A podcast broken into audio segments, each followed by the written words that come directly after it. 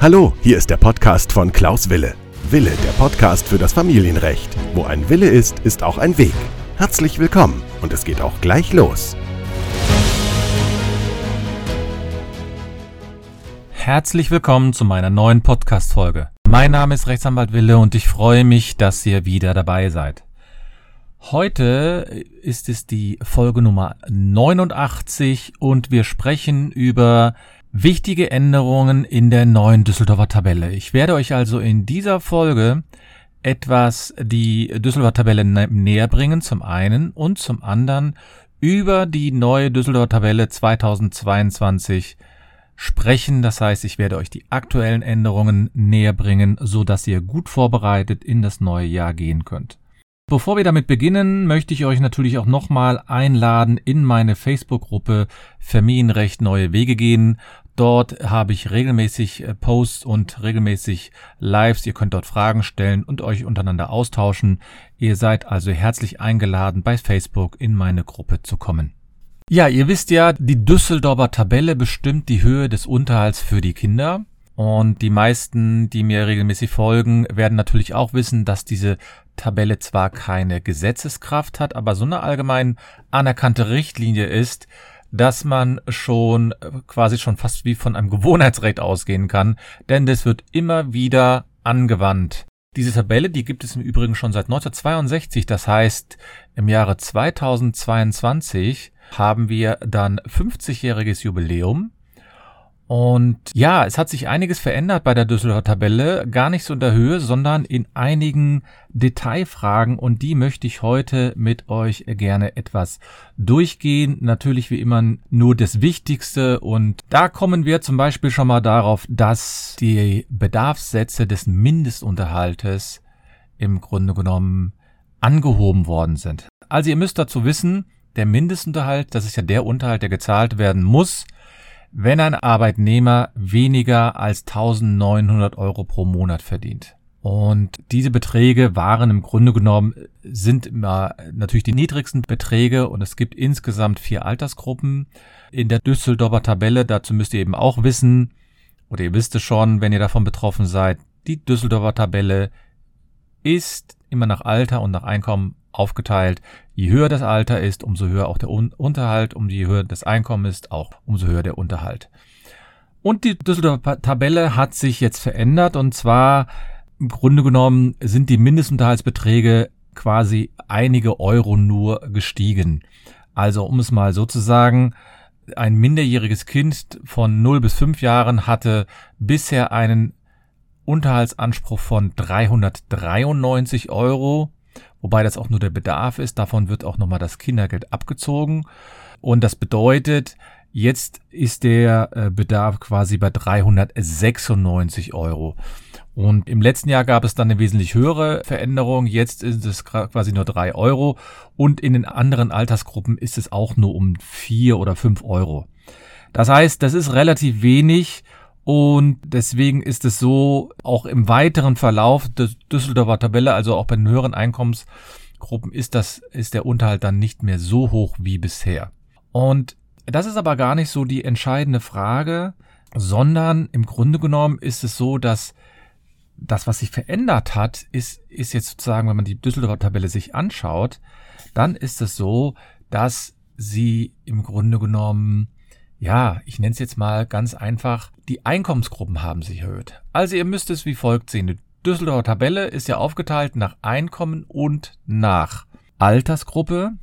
Und bisher gab es zehn Einkommensgruppen und dann war sozusagen Schluss mit der Düsseldorfer Tabelle. Das heißt, wenn ich mehr als 5.100 Euro verdient habe oder 5.500 Euro verdient habe, dann war es so, dass die Düsseldorfer Tabelle sich ja äh, nicht verabschiedet hat, aber da, da konnte man sozusagen nicht mehr ersehen, was für einen Unterhalt man aufgrund des Gesetzes haben sollte oder aufgrund dieser Richtlinie. Und es gab jetzt ein Urteil vom äh, Bundesgerichtshof, der das eben, der sich dafür ausgesprochen hat, dass diese Bedarfs, also dass es ein bisschen angepasst wird. Und jetzt ist es in der Tat so, dass die Altersgruppen sich jetzt erhöht haben. Und zwar würde die Tabelle erweitert bis zu einer Einkommensgruppe von 11.000 Euro. Das heißt, wenn jemand bis zu 11.000 Euro verdient im Monat, dann kann man das jetzt auch wiederum aufgrund der Düsseldorfer Tabelle ersehen, was man dort für einen Anspruch hat.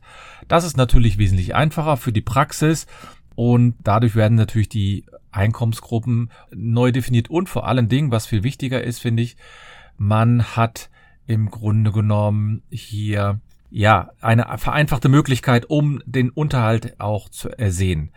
Also die ersten zehn Einkommensgruppen waren eben bisher äh, bis 5.500 Euro. Und jetzt ist es eben erhöht worden auf das bereinigte Einkommen von 11.000 Euro und die haben 200 Prozent des Mindestunterhalts zu zahlen. Also muss man sozusagen eigentlich das Doppelte von dem, was derjenige zahlt, der, der in die unterste Gruppe fällt. Jetzt gibt es noch so zwei, drei andere Veränderungen, die für euch so natürlich relevant sind. Ist zum einen die Fahrtkosten haben sich werden ein bisschen anders angerechnet. Und jetzt hatten natürlich einige gedacht, ja, vielleicht wird ja auch das Kindergeld angehoben. Das ist wohl bisher nicht der Fall so. Das heißt, das Kindergeld erhöht sich jetzt nicht. Im letzten Jahr wurde es ja erhöht um 15 Euro. Das Kindergeld erhöhte sich ja 2021 um 15 Euro. Das heißt, es bleibt jetzt dabei. Für das erste Kind erhalt, erhält man 219 Euro und ab dem dritten Kind 225 Euro und ab dem vierten Kind sogar 250 Euro.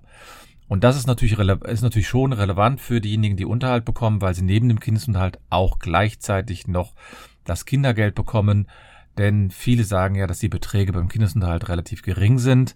Andere sagen, die sind zu hoch. Also gibt es immer wieder eine Diskussion darüber. Da muss man sich natürlich überlegen, ob das wirklich so ist oder nicht so ist. Eine weitere Veränderung ist im Grunde genommen jetzt nicht so stark ersichtlich. Ist es für die Studierenden hat man jetzt nichts groß verändert. Bei den Volljährigen hat man ein bisschen was verändert. Aber das sind alles nur so kleinere Veränderungen. Das, was natürlich jetzt schon absehbar ist, ist, dass die Düsseldorfer Tabelle, das heißt die Unterhaltsbeträge, sich zum 01.01.2023 wiederum ändern wird. Denn ihr müsst dazu wissen, die Unterhaltsbeträge werden aufgrund einer sogenannten Mindestunterhaltsverordnung angepasst.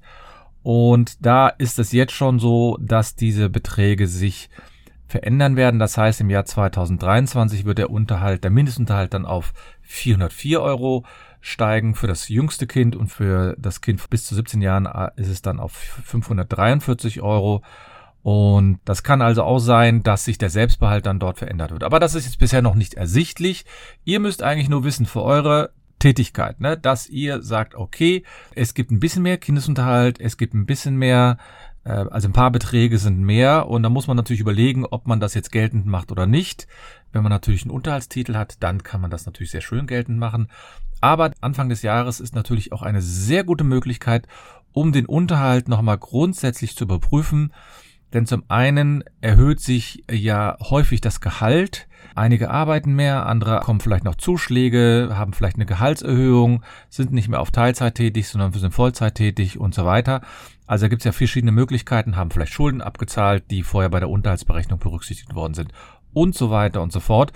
Und in Kombination natürlich mit der Düsseldorfer Tabelle meine ich, dass jetzt der ideale Zeitpunkt ist, um den Unterhalt nochmal zu überprüfen und um den Unterhalt hier gegebenenfalls auch anzupassen.